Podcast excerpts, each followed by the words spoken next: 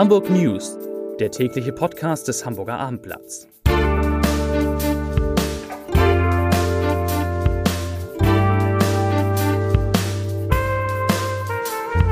Herzlich willkommen. Mein Name ist Lars Heider und heute sprechen wir über die autofreie Zone im schönen Ottensen, die offenbar gar nicht hätte eingerichtet werden dürfen. Das hat zumindest ein Gericht heute entschieden, äh, zu unserer aller Verblüffung. Außerdem geht es um den Neubau der Synagoge im Grindelviertel, der irgendwie immer klarere Züge annimmt. Es geht um den Umbau des Tennisstadions am Roten Baum und wir werfen einen ersten Blick ins gigantische Harry Potter Musical. Außerdem klären wir auf, warum in bestimmten Supermärkten und auch überhaupt an bestimmten Kassen die Kassierer kein Geld mehr anfassen.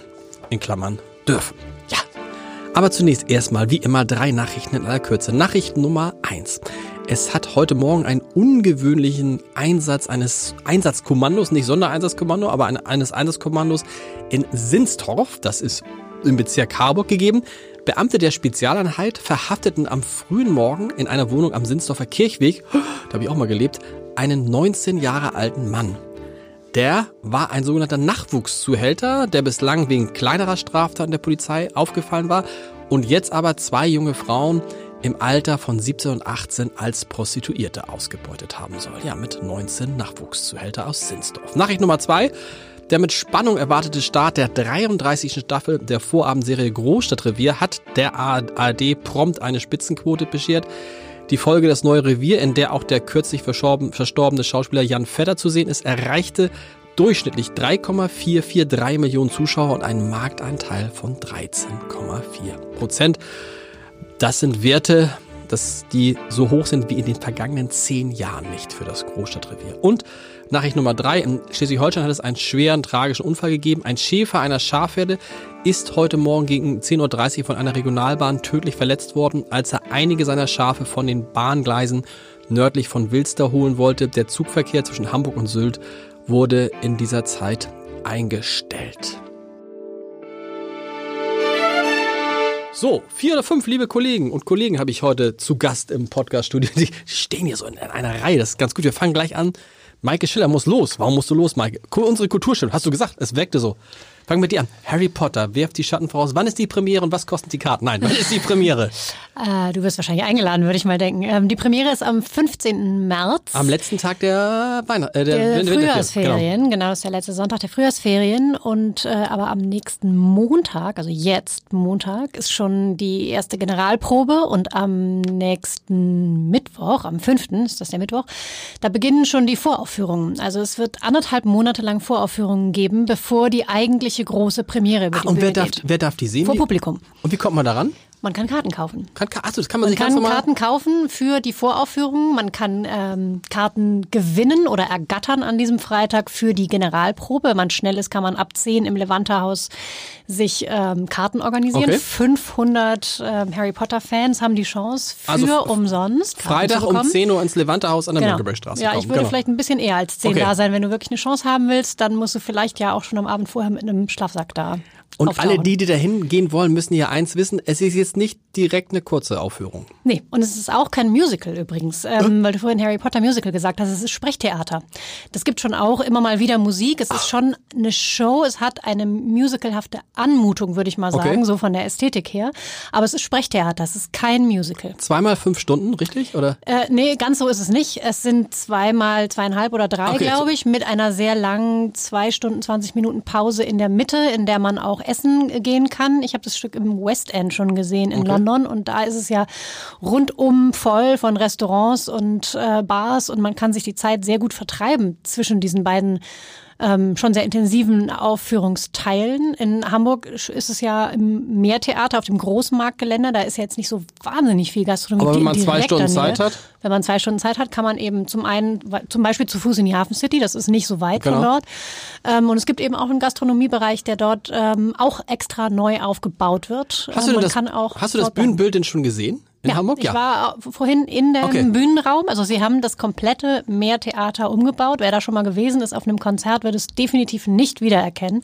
Sieht ganz anders aus jetzt, ganz, ganz anders. Es gibt Teppiche überall, auf denen das äh, H, also das Harry Potter Logo zu sehen ist. An den, Wand, an den Wänden gibt's Patronusse, diese Zauber... Ähm, ja, wie sagt man denn, dieser, so, so eine Art Zauberwesen. Okay. Ist an, ist an die Wände äh, gepinselt. Es gibt ähm, Drachen, Laternen mit den Wappen der einzelnen Hogwarts ähm, Häuser. Ich weiß nicht, wie firm du da bist. Gryffindor, Slytherin. Kenn ich alles. Kennst du Alles gelesen. Ne? Genau.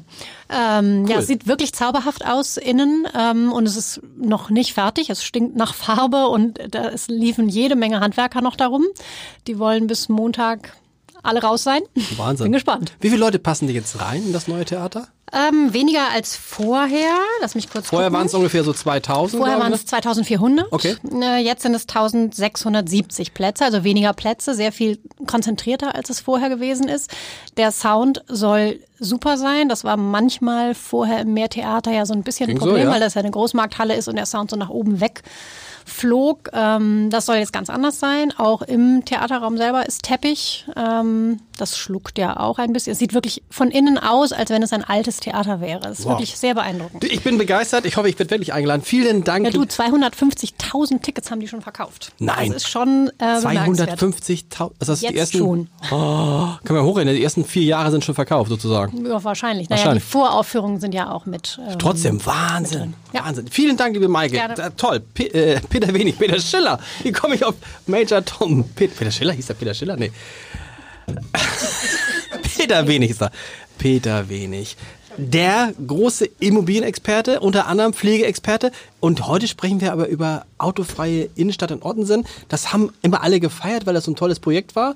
Und jetzt stellt sich raus, äh, illegal. Ja, alle gefeiert ist schwierig. Einige weil es, gefeiert. Ja, es gab zwischendurch schon massive Beschwerden, Proteste von Einzelhändlern, die gesagt haben, wir verlieren massive Umsätze, weil die Autofahrer nicht mehr kommen können. Zwei haben jetzt wirklich geklagt, darunter ein Fahrschulinhaber, mit dem habe ich gerade telefoniert, der sagt, er habe immer nach einem Kompromiss gesucht, äh, habe aber keinen gefunden. Und klar, wenn du eine Fahrschule hast im Projektgebiet und du kannst nicht mehr vor der Fahrschule ein- und aussteigen, und mit dem Fahr mit dem Auto da kurz rumfahren ähm, bis zum nächsten Ziel ist doof und äh, er sagt, der angebotene Kompromiss habe ihm nicht gereicht, also sei ihm nichts anderes übrig geblieben, als für viel Geld einen Anwalt zu nehmen und für viel Geld zu klagen. Und siehe da, er und auch ein anderer ähm, Gewerbetreibender, der ebenfalls geklagt hat, haben heute krachend gewonnen. Vor dem Verwaltungsgericht? Oder Vor dem? Verwaltungsgericht, das sind sogenannte Eilanträge, die haben stattgegeben und die Begründung ist in der Tat frappierend und eigentlich auch eine schallende Ohrfeige gegenüber den Juristen der Stadt. Die, haben, die Verwaltungsgerichte haben mich verkürzt gesagt entschieden,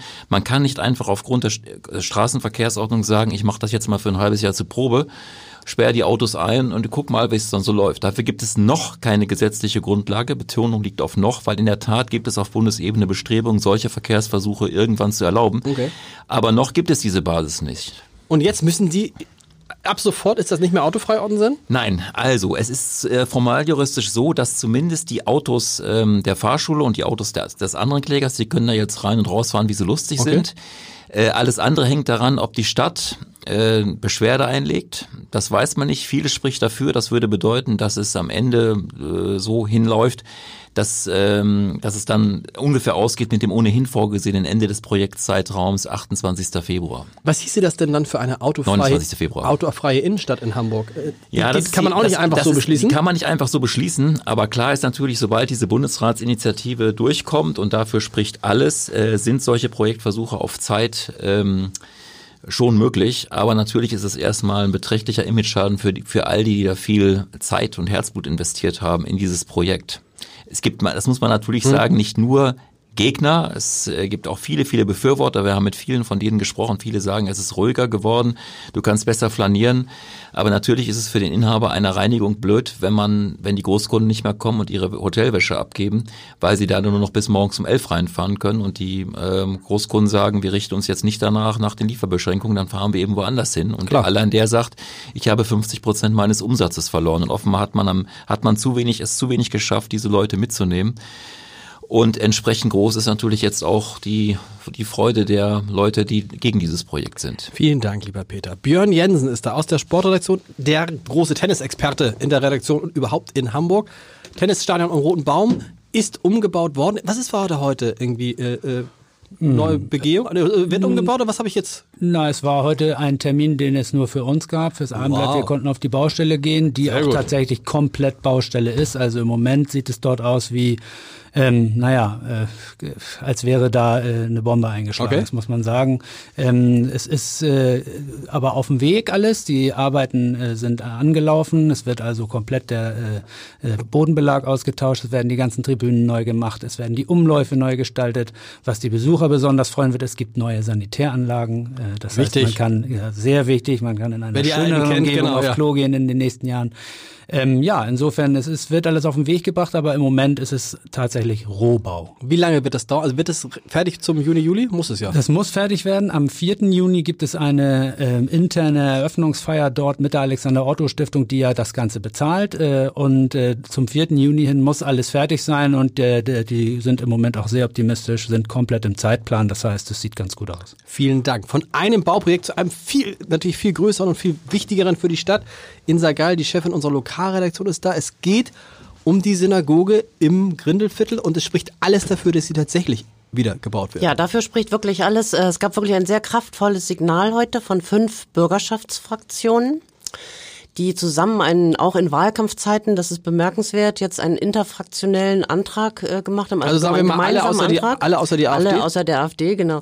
Äh, haben zusammen erklärt, sie wollen äh, diesen äh, Wiederaufbau der äh, Synagoge, die ja 1938 äh, zerstört worden ist, ähm, dort wieder auf dem Bornplatz und ähm, machen auch Druck. Ähm, es soll eine Machbarkeitsstudie in Auftrag gegeben werden, für die der Bund zahlt, 600.000 Euro. Und sie wollen die Ergebnisse bis Ende des Jahres haben. Aber was heißt das jetzt, wenn die Fraktionen dafür sind?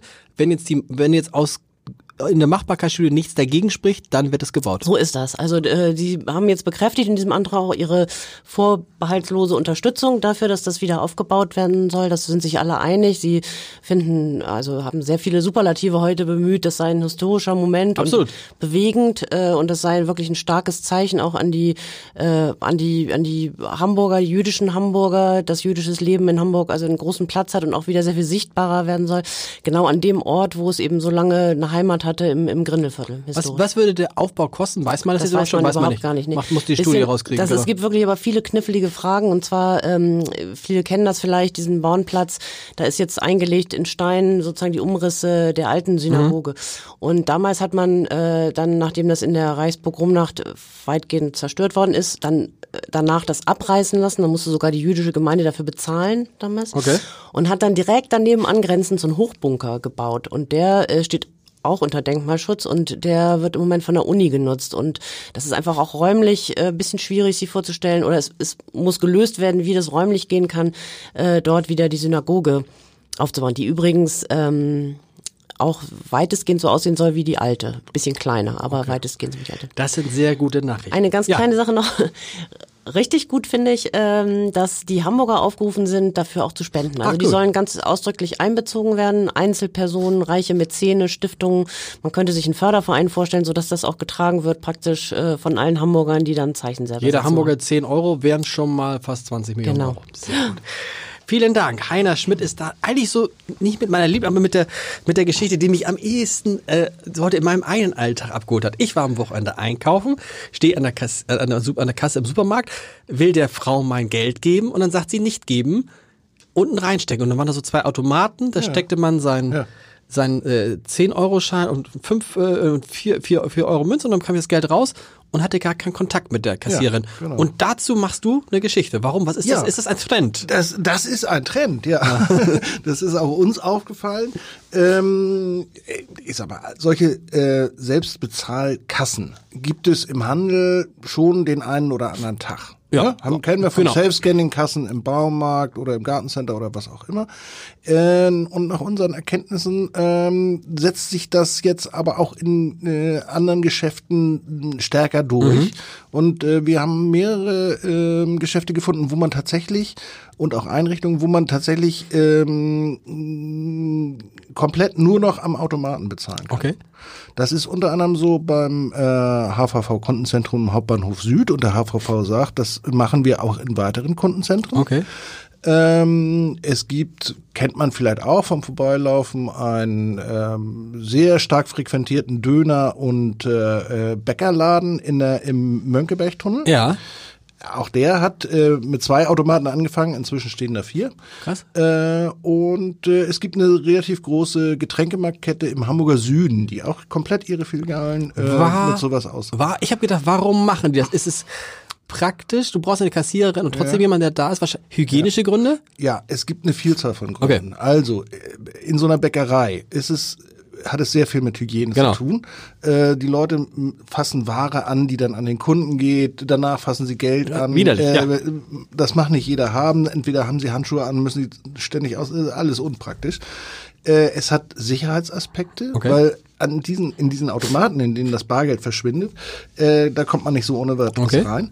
Und der HVV, äh, ja, sagt, äh, wir haben es gemacht, weil wir mit unseren Kunden direkt am Schreibtisch vis-à-vis reden wollen und unsere Mitarbeiter nicht hinter irgendwelchen Sicherheitsgläsern Gläsern Ah, okay. verstecken wollen, äh, weil die auch mit, mit Geld hantieren. Sehr interessant. Lieber Heiner, vielen Dank. Und wie immer, zum Ende dieses Podcastes, der heute unfassbar viele gute und interessante Nachrichten hatte, fand ich.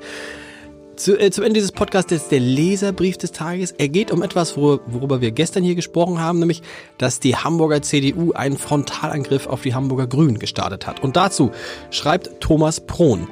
Wie nicht anders zu erwarten, will eine in der Wählergunst der Hansestadt gebeutelte CDU den Grünen nicht länger auf deren Vormarsch an die Fleischtöpfe der Macht sekundieren und lässt endlich die Muskeln spielen.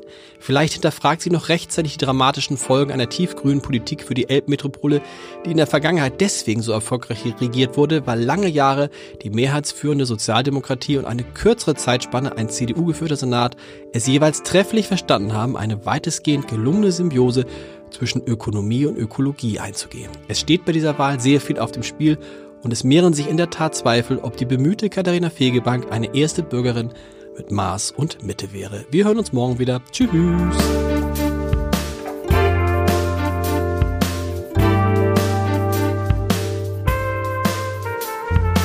Weitere Podcasts vom Hamburger Abendblatt finden Sie auf abendblatt.de slash podcast.